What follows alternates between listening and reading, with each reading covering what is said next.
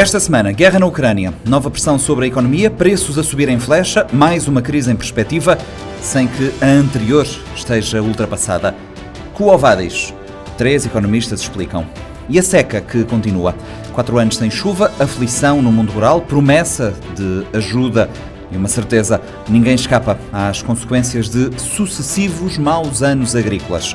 60 anos da independência da Argélia, a meca da Revolução Africana, nas palavras do ex-presidente Pedro Pires, que escutamos nesta edição. 11 anos de guerra civil síria, que conflito é este? Algum dia terá fim? Entrevista ao presidente da Comissão de Inquérito da ONU sobre a Síria, Paulo Sérgio Pinheiro.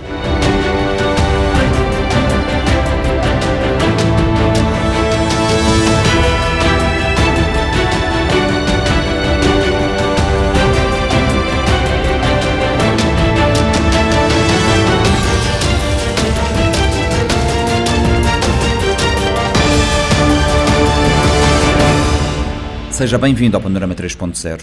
A invasão da Ucrânia por parte da Rússia continua a agitar os mercados e a inundar de incerteza e apreensão todas as previsões. O aumento do preço dos cereais acontece numa altura em que o custo dos bens alimentares já ronda o nível mais elevado em 10 anos, segundo o índice da Organização para a Alimentação e Agricultura das Nações Unidas. Cabo Verde, onde quase tudo o que comemos e usamos é importado, também registra um aumento generalizado de preços, inclusive em produtos alimentares de primeira necessidade, pão e óleo. Lourdes Fortes. Depois das subidas acentuadas dos preços motivadas pelas disrupções nas cadeias de distribuição como consequência da pandemia da Covid-19, os mercados agrícolas enfrentam nova pressão com reflexos no mercado das matérias-primas agrícolas e consequente aumento dos preços do trigo, do milho e derivados. Num país classificado como tomador de preços, como é o caso de Cabo Verde, a subida dos preços no mercado internacional afeta sobretudo os consumidores. Para a economista Encarnação Rocha, as autoridades devem começar a fazer uma reflexão sobre as questões da fixação de preço. Penso que o governo terá que trabalhar uh, o mais rápido possível e questionar o, o que é que está a se passar a nível do mercado nacional, ver exatamente onde ele pode ou não intervir, porque nós o que dissemos que neste momento, de grosso modo, está tudo liberalizado, uh, são dados novos, uh, são elementos novos na, na, na economia caverdiana e que terá que quem que tem a responsabilidade de governar,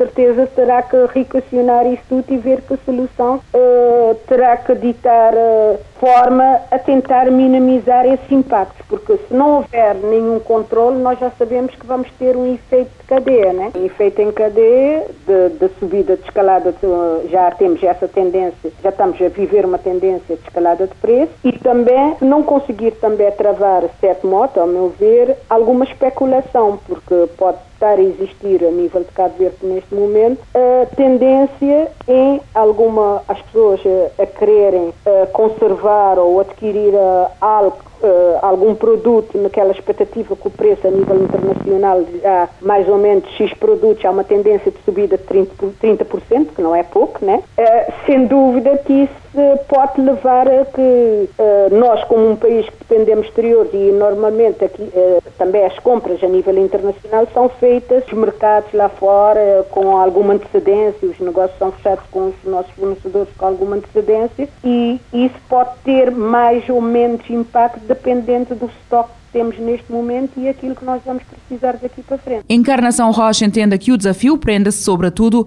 com o controle dos preços, tendo em conta que se está a falar de uma economia aberta. Porque eh, se três produtos está a subir, temos que ver é qual é melhor, o que é que se pode fazer para que, de facto, eh, eh, a subida de preço nestes produtos não tenha um efeito espiral em vários domínios. A partida, nós estamos a falar de uma economia onde praticamente está liberalizado, os preços estão liberalizados, as pessoas são livres na importação e que tem se correr atrás e ver uh, as consequências, os prós e os contras e ver onde se pode controlar. Neste momento é um problema mais também de, de tentar controlar os preços e tentar aferir alguma posição aqui ou ali de forma a minimizar aqui uh, o grande problema da camada mais frágil da nossa economia, mais necessitada da nossa economia, que já, está, já estamos a viver um problema de desemprego motivado para a própria para a decorrência da, da, da, Covid e agora as preocupações são maiores, né? É, estamos neste momento a viver tentar conciliar essas duas coisas é, é, uma, é um jogo aqui. Não é fácil. Do ponto de vista económico, não, não é fácil, não aparenta ser fácil. O liberalismo económico é caracterizado pela não intervenção do Estado na economia e pela existência da livre concorrência. Contudo, Avelino Bonifácio, economista e consultor, entende que há margem para uma intervenção do governo para ajudar a controlar os preços. Portanto, relativamente a produtos alimentares, uh, uh, a, a, portanto, a quase totalidade dos produtos está neste momento sujeita a preços livres. Portanto, é um mercado regular.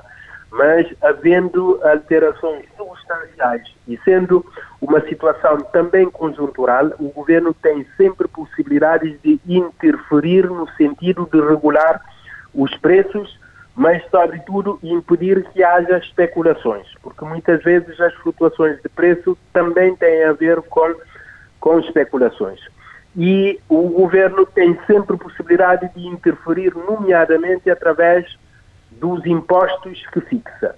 E no caso dos produtos alimentares, para além de poder interferir através da regulação de preços, da fiscalização, pode ainda uh, regular através dos impostos que são taxados à entrada, portanto, na importação desses produtos. Nos combustíveis, a redução da carga fiscal é apontada como alternativa para minimizar o impacto da escalada de preços. Portanto, nós sabemos que os produtos petrolíferos pagam em Cabo Verde também, um pouco por todo o mundo, mas uh, referindo a Cabo Verde, pagam uh, impostos uh, bastante elevados. Portanto, o governo pode reduzir esses impostos para que uh, influencie o, o, preço no consumidor, mas pode também uh, interferir através da taxa que é cobrada para manutenção rodoviária e que, se não me engano, são 7, 7 escudos ou 7,5 escudos por, por litro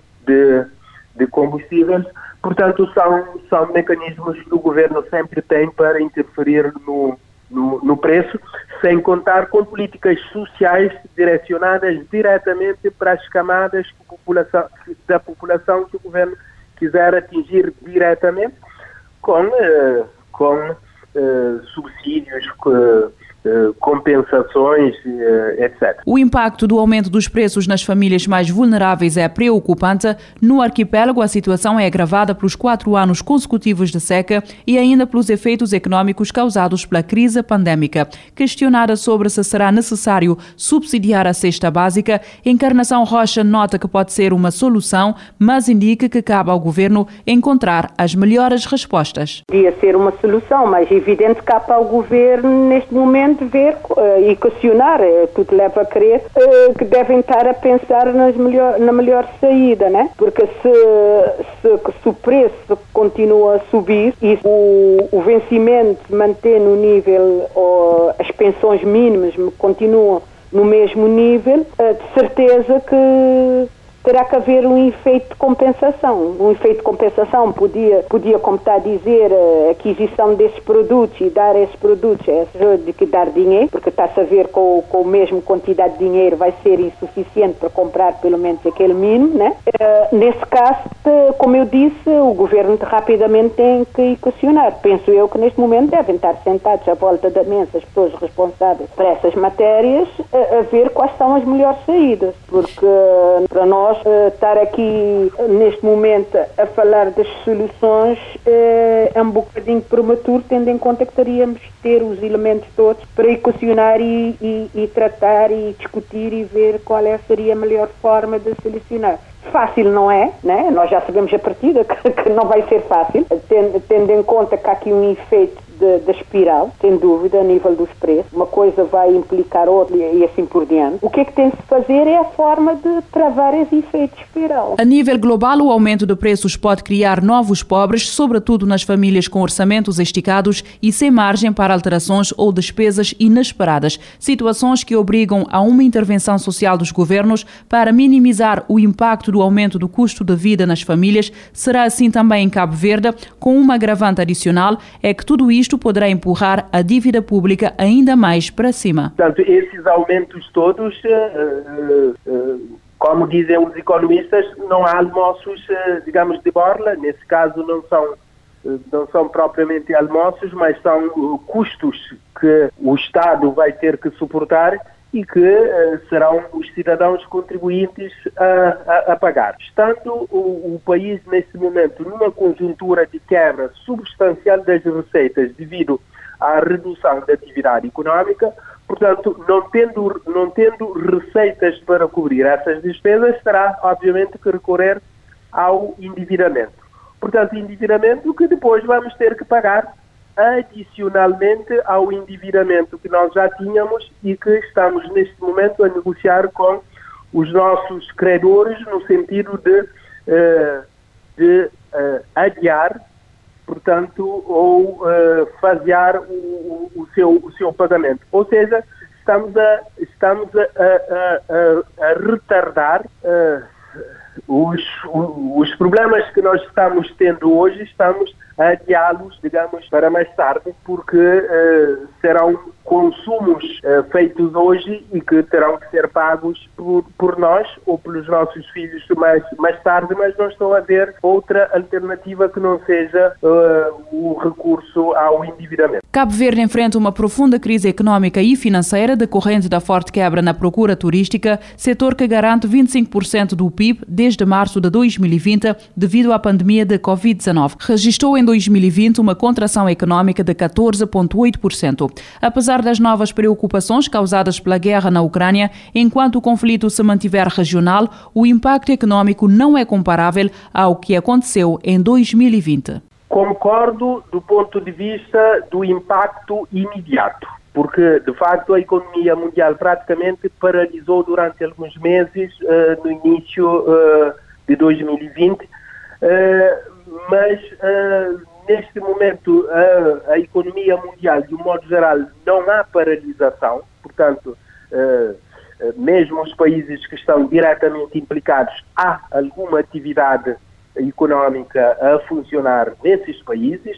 Agora, tudo vai depender da, uh, da duração que o conflito levar, por um lado, mas também da, da da dimensão dos impactos desse conflito. Portanto, se o conflito terminar nos próximos dias ou nas próximas semanas, como é a minha expectativa, os impactos, obviamente, serão de longe inferiores ao impacto uh, causado pela, pela pandemia. Mas se acontecer o pior, o que eu sinceramente não espero e nem acredito que venha acontecer, por exemplo, haver uh, envolvimento de outros países no conflito, nomeadamente a NATO, aí não há nenhuma previsão possível de se fazer, quer em termos de uh, impactos diretos, quer termos de impactos indiretos, nomeadamente sobre a economia. Segundo a FMI, a invasão da Ucrânia pela Rússia vai afetar toda a economia global ao desacelerar o crescimento e aumentar a inflação. A prazo, a guerra pode mudar de forma estrutural a ordem econômica global. Além da questão humanitária e dos fluxos históricos de refugiados, o conflito está a gerar o aumento dos preços de alimentos e energia, ao mesmo tempo que afeta o comércio e as cadeias de distribuição. O conflito na Ucrânia pode transformar-se no maior da Europa desde a Segunda Guerra Mundial e destruiu as esperanças de uma forte recuperação económica global após a crise pandémica. As implicações globais prendem-se com o aumento de preços, baixo crescimento e perturbações sérias nos mercados. Cabo Verde pode ver a sua situação já delicada agravar-se ainda mais. A leitura é do economista António Batista, Fredson Rocha. Quando a economia mundial e nacional tentavam recuperar da pandemia, agora a guerra volta a baralhar as contas. António Batista, o que é que podemos esperar além da imprevisibilidade? Sim, é, antes de mais, muito obrigado né, pela oportunidade. Eu, realmente nós estamos num momento muito difícil, estamos a sair das consequências, ainda a sair não, ainda estamos a enfrentar o impacto das consequências da pandemia o nosso governo está muito fragilizado em termos de, dos déficits que nós temos nas contas externas, a dívida que aumentou muito em função do esforço que foi feito para combater as consequências da pandemia, é, o déficit público também extremamente elevado, e, e os turistas, e, o fluxo de turistas que esperávamos ter recuperado, infelizmente os sinais não foram, não está no nível que gostaríamos que fosse, eu acredito que esse cenário por si só já traz preocupação. Agora, com a inflação que, que acontece no mundo, né, uma inflação em grande parte nos produtos de bens essenciais, principalmente nos combustíveis, né? Então, eh, acredito que vai ser uma situação muito crítica para nós, porque o aumento nos combustíveis aqui em Cabo Verde, ele tem impactos diretos no preço da eletricidade, né?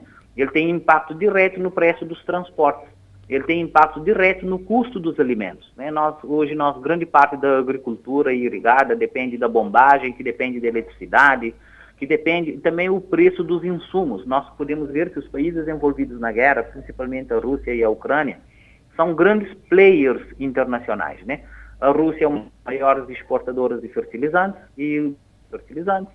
O aumento no custo de fertilizantes vai refletir diretamente no preço dos alimentos e isso vai impactar principalmente os países mais pobres, né? E Cabo Verde está ali no meio, uhum. tendo em conta que, uh, tem, que o salário não teve aumento uh, há, há, muito tempo e o custo de vida tem aumentado ao longo desse período. Então, acreditamos que a situação de insegurança alimentar será uma outra preocupação, além das questões econômicas, né? Que é perda de bem-estar, perda de qualidade de vida das famílias, perda de poder de compra, eu, a minha grande preocupação está nesse sentido. E isso sem contar que uh, o preço dos combustíveis pode agravar mais ainda, né? E o preço dos alimentos e dos, e, e, dos transportes pode aumentar, é porque a situação é preocupante, tendo em conta a importância desses dois países, não só no comércio de cereais, né? De cereais, porque a Rússia é uma grande exportadora de trigo, e trigo está na base da alimentação aqui em Cabo Verde, principalmente da população mais pobre. Muitos negócios são feitos com base no trigo, né, os negócios informais, etc. E registramos um aumento também no preço dos açúcares, no preço dos óleos, nos preços de, de, de, de produtos que são essenciais para a nossa sustentabilidade, não só das famílias, mas também de negócios. O preço do petróleo e derivados eh, disparou, como já fez referência, eh, mas parece que, eh, mais do que um problema de abastecimento, os mercados estão nervosos. Não, acredito que sim, sim. A insegurança, o problema de insegurança é grave na economia. Quando nós temos insegurança, muitos investimentos não são feitos, né? E também o consumo diminui. Então, nesse cenário, geralmente, nós temos grandes problemas econômicos derivados dessa situação de insegurança, que por si só vai agravar a situação. A questão dos combustíveis, olha, o aumento já tinha sido antes da guerra, né?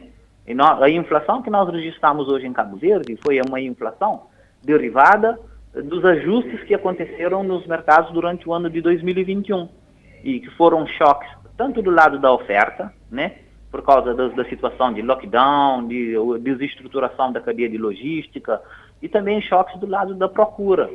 E os países pobres que serão duplamente penalizados, não só pelo aumento nos preços, mas por causa de que, pela redução na oferta, será priorizado os grandes consumidores, e que infelizmente são os países ricos, e que nós, e, e, e, países mais pobres ou de menor escala, tipo Cabo Verde, que não tem uma escala de consumo grande que compense, eh, eh, a viabilidade fica em causa. É isso que eu estou a falar. Na verdade, o grande problema eh, que pode derivar dessa situação de insegurança é também, não só em termos de acesso a bens, mas as incertezas que vão vigorar. Isso vai, as pessoas vão procurar investimentos seguros, né?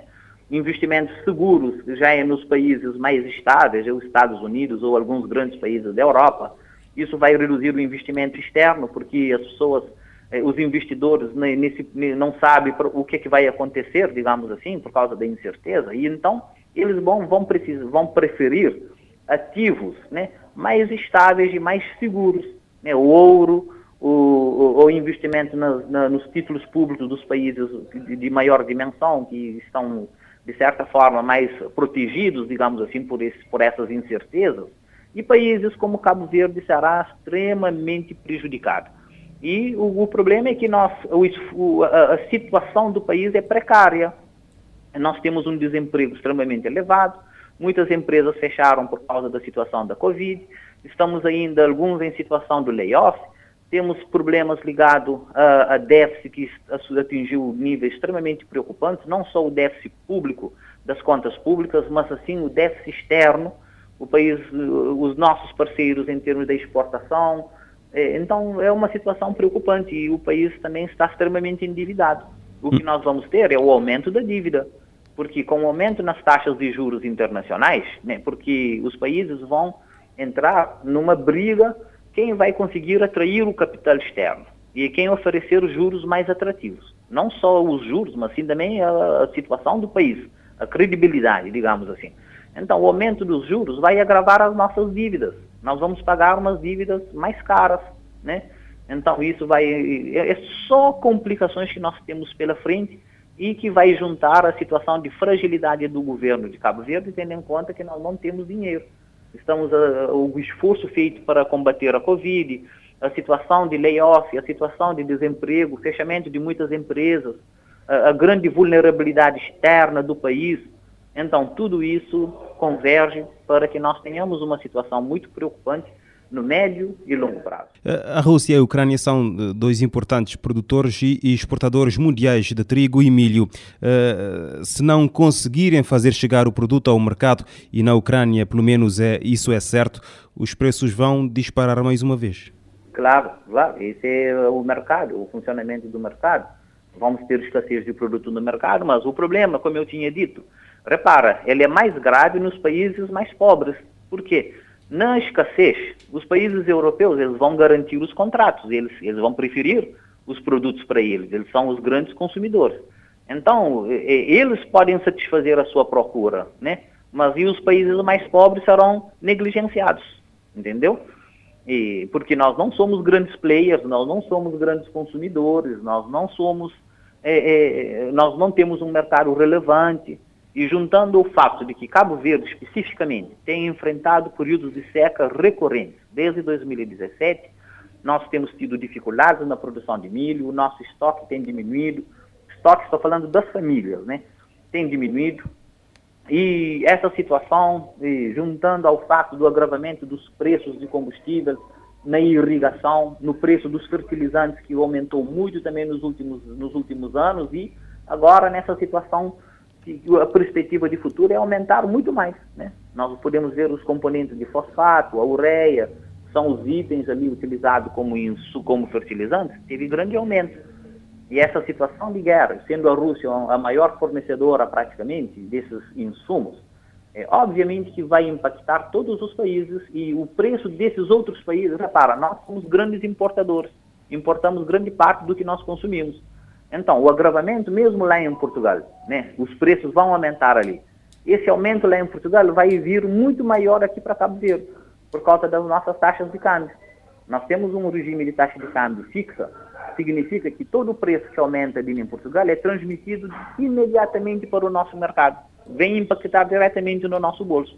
E se nós acrescentarmos o aumento desse esse preço, não vem em igual proporção, porque os comerciantes desses produtos são monopolistas né? São grandes comerciantes, não são pequenos, não é um mercado de concorrência perfeita. Então eles vão reajustar o preço muito mais, digamos assim, do aumento que eles tiveram. Então por isso nós seremos muito mais penalizados com essa situação. Uhum. António Batista, que margem e que capacidade tem o governo de Cabo Verde para intervir e ajudar a controlar os preços? Ah, muito difícil, sinceramente. Não é muito adequado, digamos assim, interferir nos preços em si. O governo pode atribuir subsídios, né? pode tentar ajudar as famílias a, a, a, enfrentar, principalmente as famílias mais carenciadas, através do rendimento social de inclusão, ele pode alargar a base das famílias beneficiadas ali, mas a intervenção no preço em si sempre é problemática, né? Sempre é problemática porque gera sinais deturpados, digamos assim, para os agentes, e pode ser um problema. Não que, não que seja proibido, ok? Não que seja proibido. O governo pode interferir diretamente, criando ali mecanismos de, de, de, subsídios, diretamente nos preços, reduzindo ali os impostos que podem eventualmente estar ali, mas nós temos que entender a situação do governo, nós não temos essa folga fiscal para fazer esse, esse exercício, né? Na verdade, o governo terá que financiar isso. Eu acredito que é o imposto que terá que ser elevado ali, ele terá que, que identificar formas alternativas de ter rendimento. Eu acredito que temos que recorrer à nossa diáspora temos porque trabalhar com dívida pública será difícil, porque os juros que nós pagamos ali nos títulos públicos é menor do que se paga lá na Europa. Repara, nós temos ali hoje, acredito que os títulos do Tesouro, obrigações estão ali à volta dos 1%, 1,5%.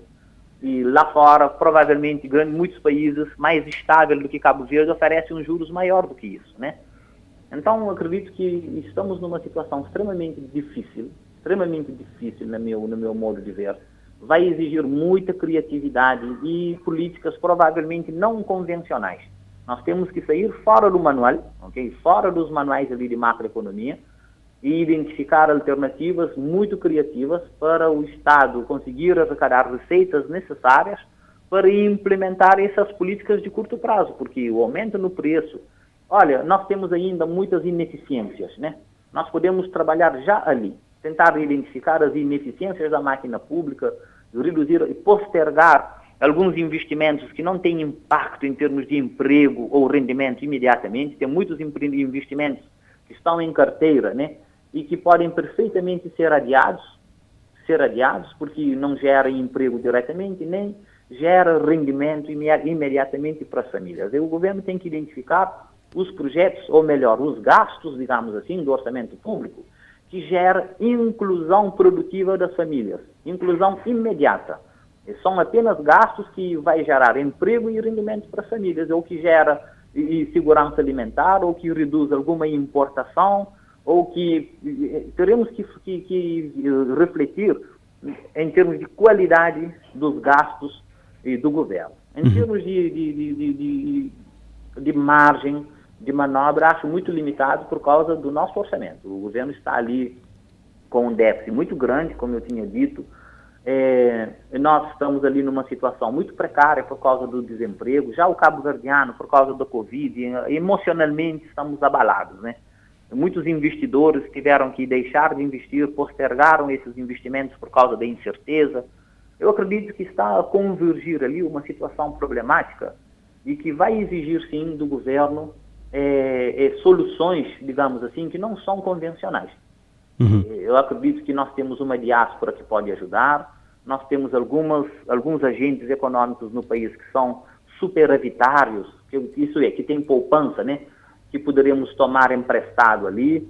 Então, acredito que, que, que, que a sucessão não, não será fácil, eh, não, não, vai, não, não temos alternativas indolores, né, o governo vai ter que ali diversificar a questão dos impostos, ver ali onde que podemos aumentar a arrecadação tributária hum. para poder enfrentar isso, porque não, e também não vamos esperar a solidariedade de terceiros, hein? Porque hum. os países terceiros, os nossos parceiros aí estão a enfrentar as mesmas dificuldades. Eu não acredito que a sua população vai ter a solidariedade, digamos assim, com, com Cabo Verde.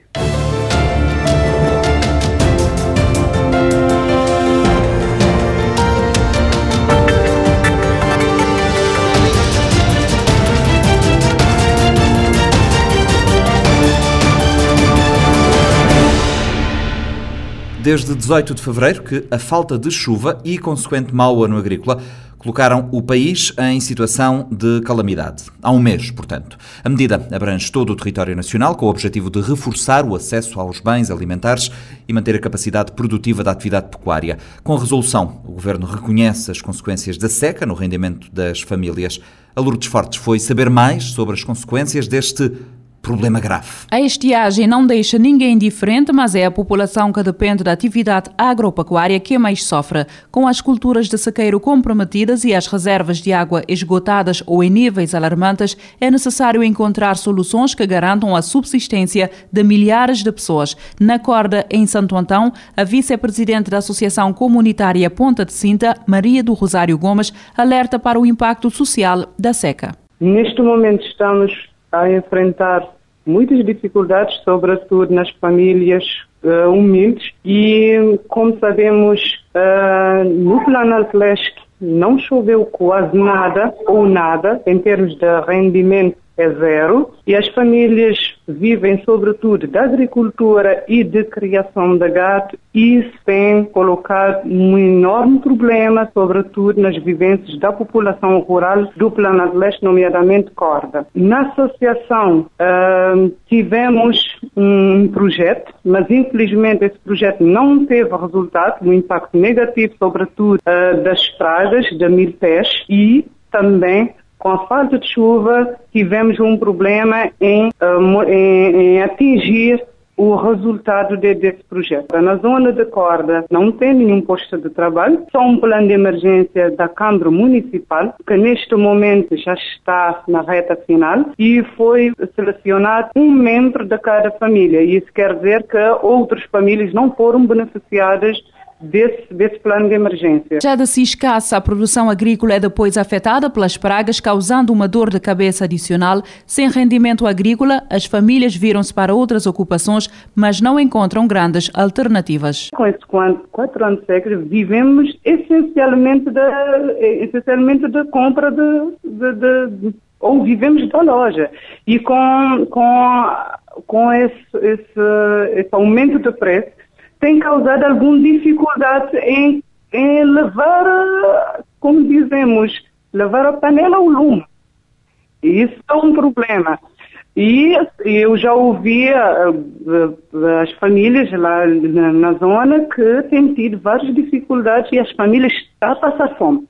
Uh, digamos que as famílias têm vindo a, a ter algum problema em, em ter a, a, comida em casa. Podemos dizer. Eh, de facto, segundo a, população, algumas pessoas que já vão, já começaram a vender uh, alguns animais, não só para levar a panela ao lume, como também para diminuir a despesa para os animais, eh, tendo em conta que não há, não há pasto para os animais e há alguma dificuldade para alimentá-los. O aumento dos preços da cesta básica tem causado dificuldades para as famílias levarem a panela ao lume. A venda ao desbarato das poucas cabeças de gado que restam tem sido para muitos o último recurso. A sul a situação não é muito diferente. Em Santa Cruz, Santiago, o presidente da Federação dos Agricultores e Pecuários, Cesário Varela, explica que a produção cai dia após dia. Uh, a seca tem tido impacto enorme.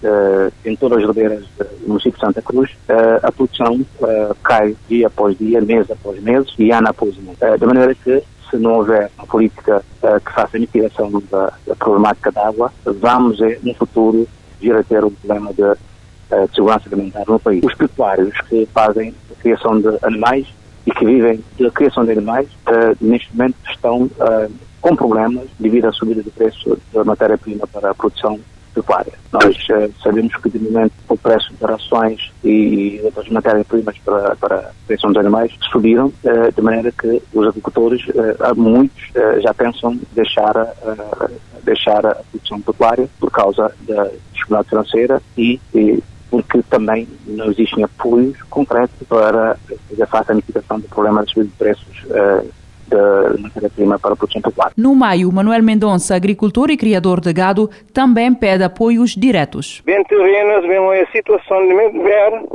depois de dar um apoio para facilitar, porque senão animar o que aguenta, acaba por morrer e com um saco de ração e dois quantidades quase três sacos, meia a mesma coisa. Depois que tem chovido, depois que tem um pádia para ajuda, e o governo apoia e agricultores e criadores podem suportar alguns, alguns animais e alguns jeitos, mas a agricultura é fraquinho, que tem água. A história de Cabo Verde é feita de secas e tragédias humanas, a elas associadas, as mudanças climáticas deverão agravar a sua ocorrência, tornando-as mais frequentes e prolongadas. Para o empresário Carlos Araújo, dono da marca Ojoara em São Vicente, é preciso pensar numa perspectiva de longo prazo. Portanto, já não devia ter aprendido a viver com as secas e a remediar a situação.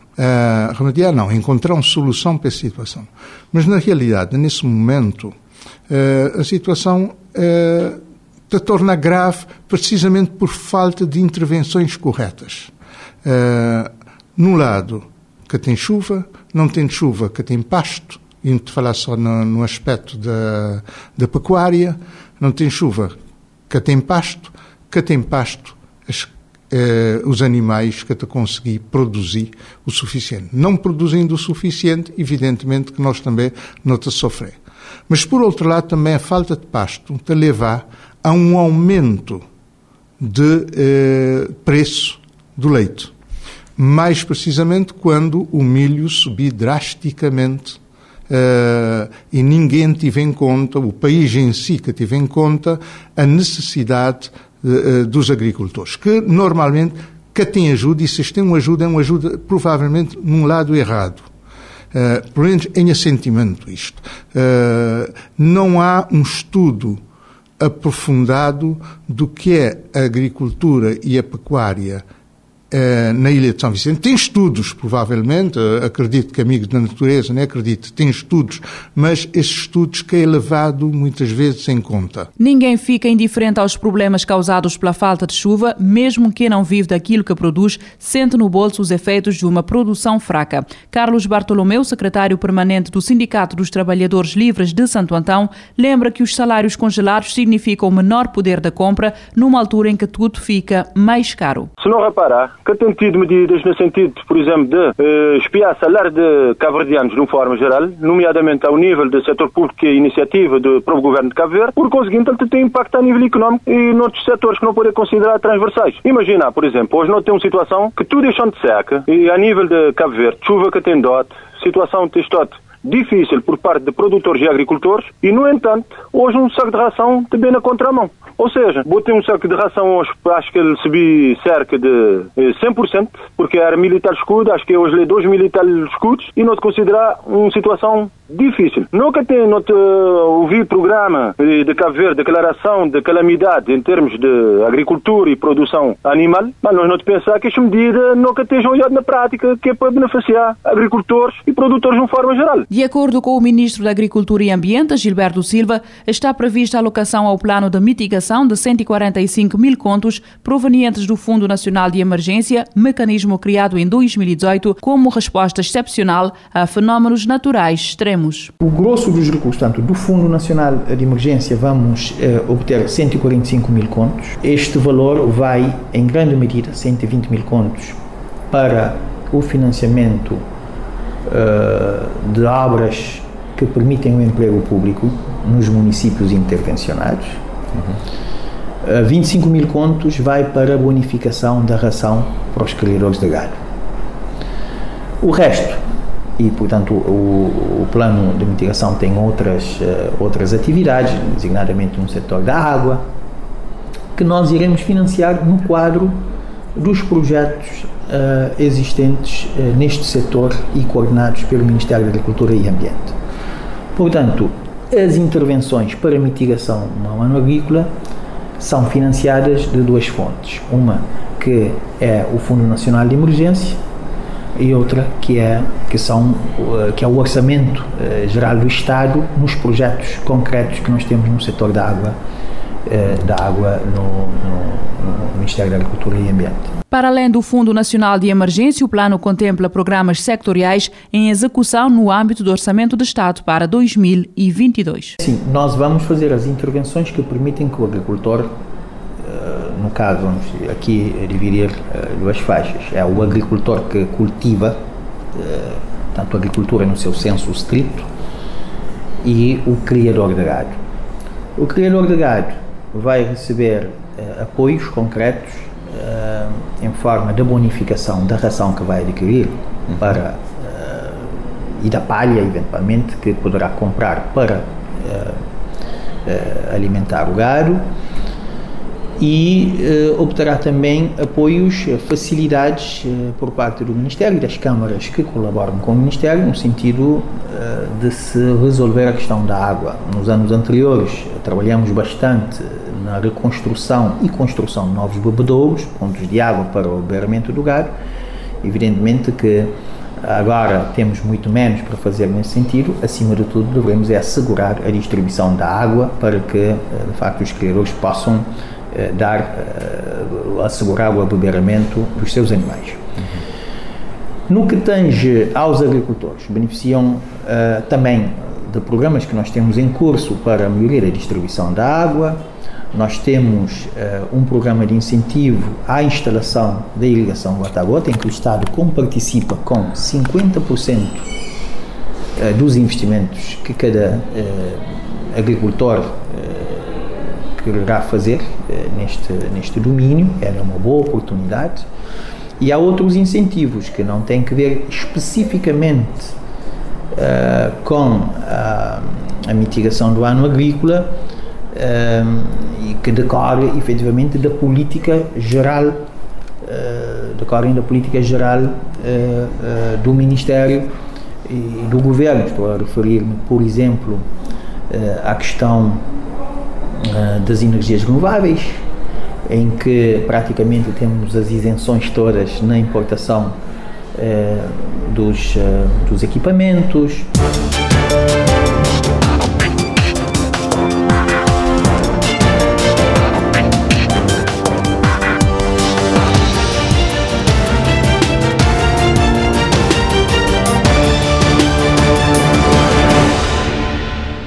18 de março de 1962, as autoridades francesas e uma delegação provisória da República Argelina entraram na história com a assinatura dos Acordos de Evian.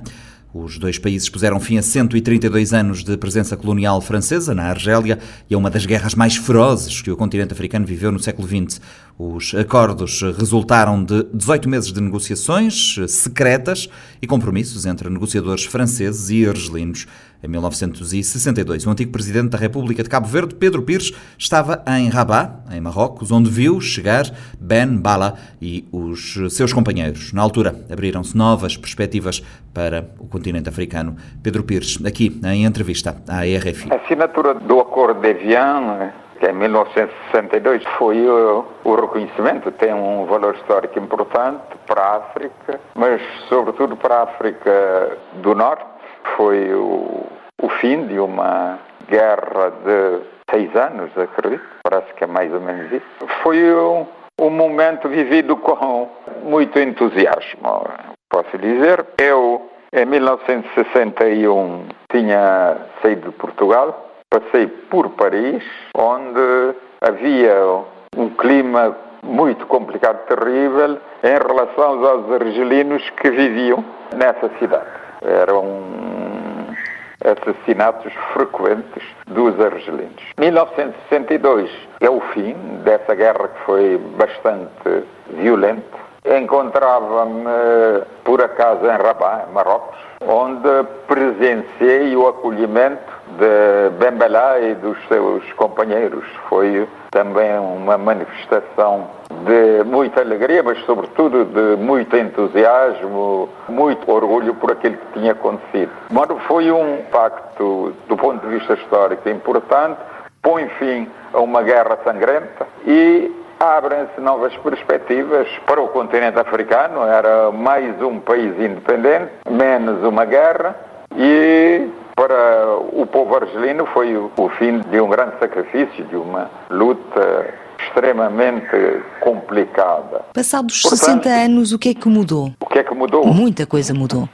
O mundo é outro. O mundo de 1962 era uma coisa, o mundo de hoje é completamente diferente, em que surgiram e emergiram vários países independentes, principalmente no continente africano, e as atividades políticas que se desenvolveram depois dessa altura, o próprio desenvolvimento económico, social e as diversas crises pelas quais o mundo passou. Mas é, é completamente diferente, é um mundo completamente diferente em relação a tudo e acredito que é em relação a todos. Emergia em 1960 uma África diferente dos países independentes da África Austral, Central e África Oriental. Portanto, o ano de 1960 foi um ano de grandes transformações em África. Está claro que tudo isso tem impacto na política internacional. Não há comparação entre os dois mundos. Então, do ponto de vista tecnológico, tudo é completamente diferente, de modo entramos por uma era completamente diferente da era dos anos 60. Em todos os aspectos, é uma era, uma época completamente diferente dos anos 60. Falou há pouco dos uh, países lusófonos em África. Argel foi o ponto incontornável para a emancipação destes países. Sim, a Argélia, o regime argelino, quer Ben Bella, quer Aribo Madiane, foram apoiantes incondicionais da luta de libertação dos povos de Angola, Guiné, Cabo Verde, Moçambique, São Tomé. Foi uma, um, um, um local, do ponto de vista político, de grande importância. Creio que teria sido Amílcar Cabral que teria dito que Argélia era a meca dos combatentes da liberdade africanos.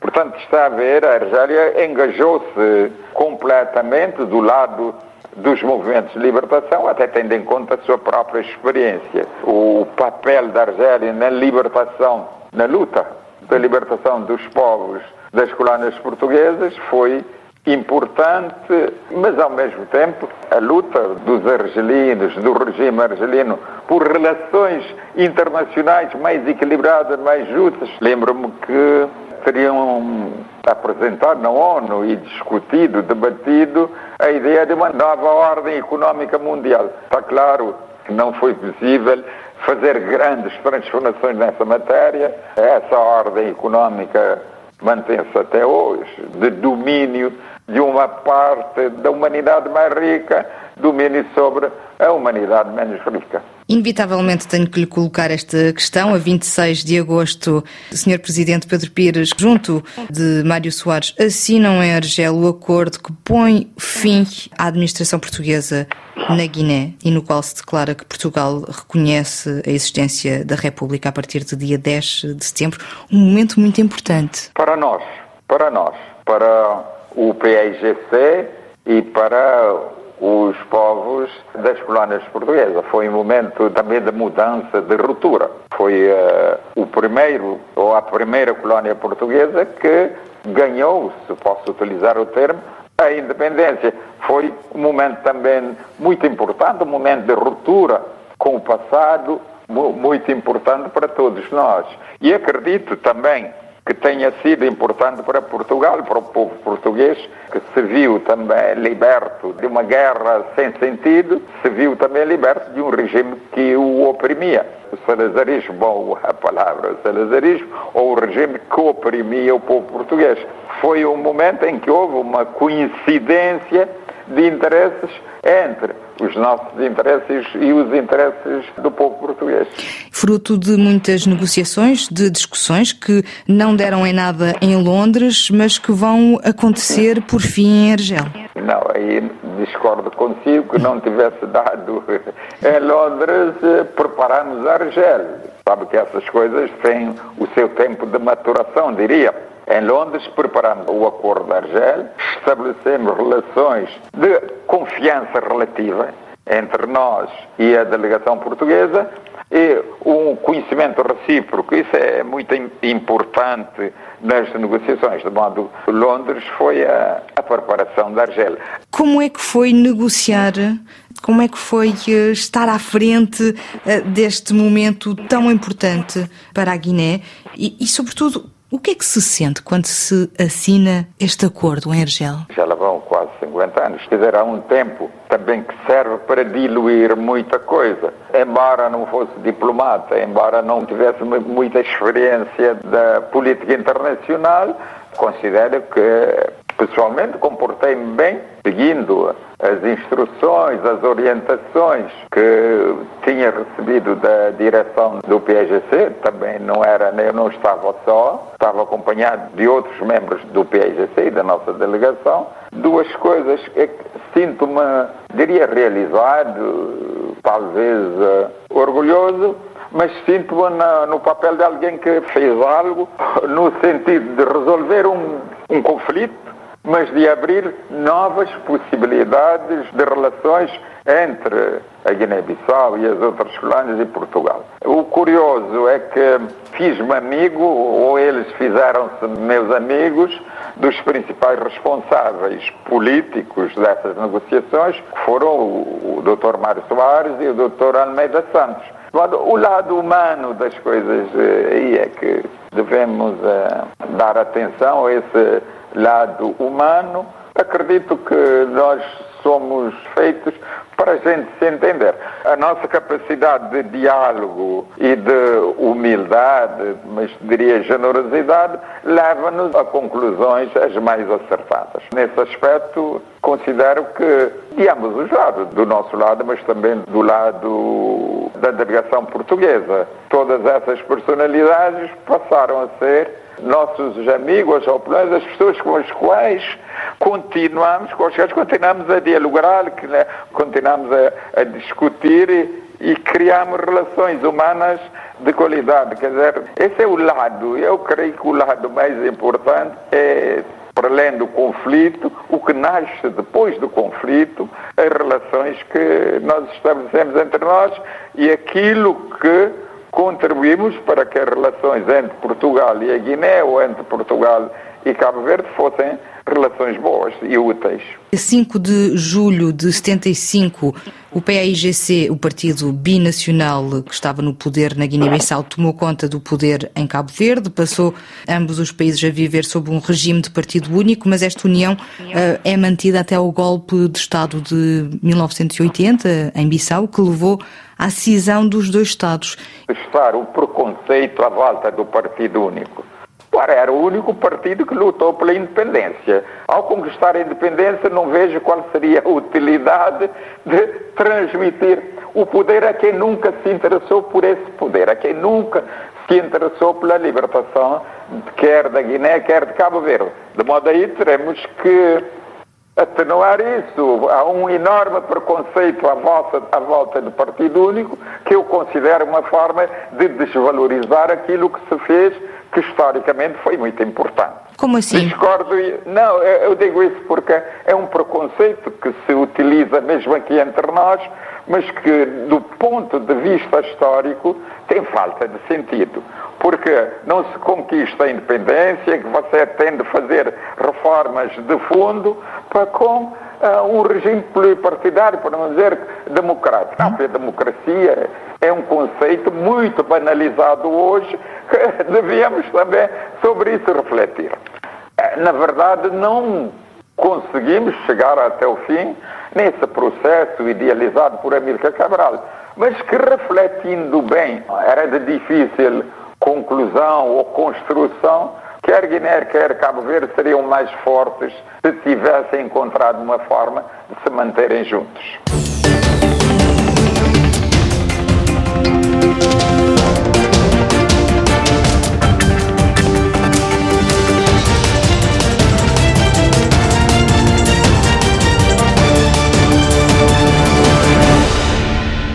Com inflação a 140% e 90% da população a viver na pobreza, muitas crianças da Síria nunca conheceram uma nação que não estivesse em guerra.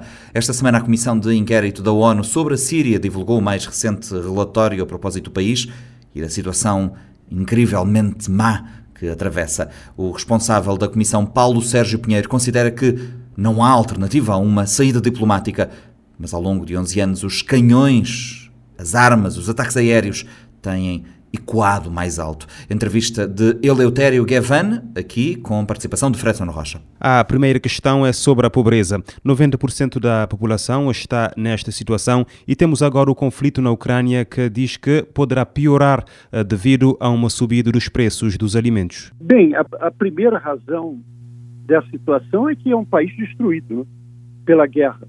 Nós estamos falando de uma crise de, de 11 anos. Mas a economia síria já tinha sido atingida pela crise do Líbano, pela crise econômica né, no Líbano, e agora a questão uh, da Ucrânia uh, realmente é muito preocupante, porque, por exemplo, o trigo é importado diretamente da, da Ucrânia. É um, um sem número de fatores. O outro fator, por exemplo, são 7 milhões de pessoas internamente deslocadas. Só na região noroeste, no governorado de Idlib, temos eh, mais de 2 milhões de locados internos e, e metade desses vivendo em campos numa situação muito precária. Então, aliado à situação da pobreza, também uma dificuldade do acesso da, da ajuda humanitária, que hoje está restrita a um, a um ponto só de entrada na, na Síria. Então, todos esses fatores levam a isso que nós escrevemos uh, no relatório que o senhor mencionou. Paulo Pinheiro, falas de três fatores: nível de sofrimento em novo patamar, colapso da economia e desastre humanitário. Olhando para daqui a mais 10 anos, mantendo a situação, o que é que vê? Ah, bom, a minha primeira esperança é que não tenhamos mais 10 anos uh, nessa situação. É, é, preciso também dizer que a responsabilidade por essa situação é das partes do conflito, né? especialmente os membros das Nações Unidas que participam, e, que estão participando desse conflito desde, desde o começo, e uh, o andamento da, da negociação política está totalmente é, parado. O enviado especial, Gerd Peterson, faz grande trabalho em termos do Conselho Constitucional, mas hoje a, a negociação política é, está parada é porque a maioria dos atores continua achando que há uma solução é, militar para a crise. Na conversa de hoje com a imprensa, nós dissemos que esperamos que, pelo menos na, na Ucrânia, esse, esse conceito de resolver a crise militarmente não tenha êxito, porque somente não há outra saída a não ser uma saída diplomática. E, e, efetivamente os canhões na Síria, ou enfim, as armas, os ataques aéreos têm falado mais do que uh, do que a diplomacia. A violência na Síria continua a enfrentar uma escalada que vai eh, para uma situação que o relatório chama de um novo abismo que inclui assassinatos até dentro de acampamentos para deslocados internos. Essa situação tem como parar? Há outros conflitos seríssimos, né? Que nós vemos uh, na região mesmo, porque na verdade o que está em curso não é uma guerra só entre as partes, entre as forças pró-governamentais, os grupos terroristas reconhecidos pela ONU e os grupos estatais não armados, mas é que é uma guerra contra os sírios. O antigo enviado especial do secretário-geral, que eu admiro muito, Lakhdar Brahimi, quando ele se demitiu do cargo, ele dizia que nenhuma das partes do conflito leva em consideração os legítimos interesses da população síria. Esse é que é o drama, quer dizer, é uma, é uma, é uma guerra, uh, na sua maior parte, sem, sem uh, botas no terreno, como se diz, em, traduzindo do inglês, uh, boots on the ground. É uma guerra sendo feita por ataques aéreos e, e drones agora, e que a, a escalada está na escalada no tratamento, na falta de preocupação com a proteção da população civil uh, da Síria.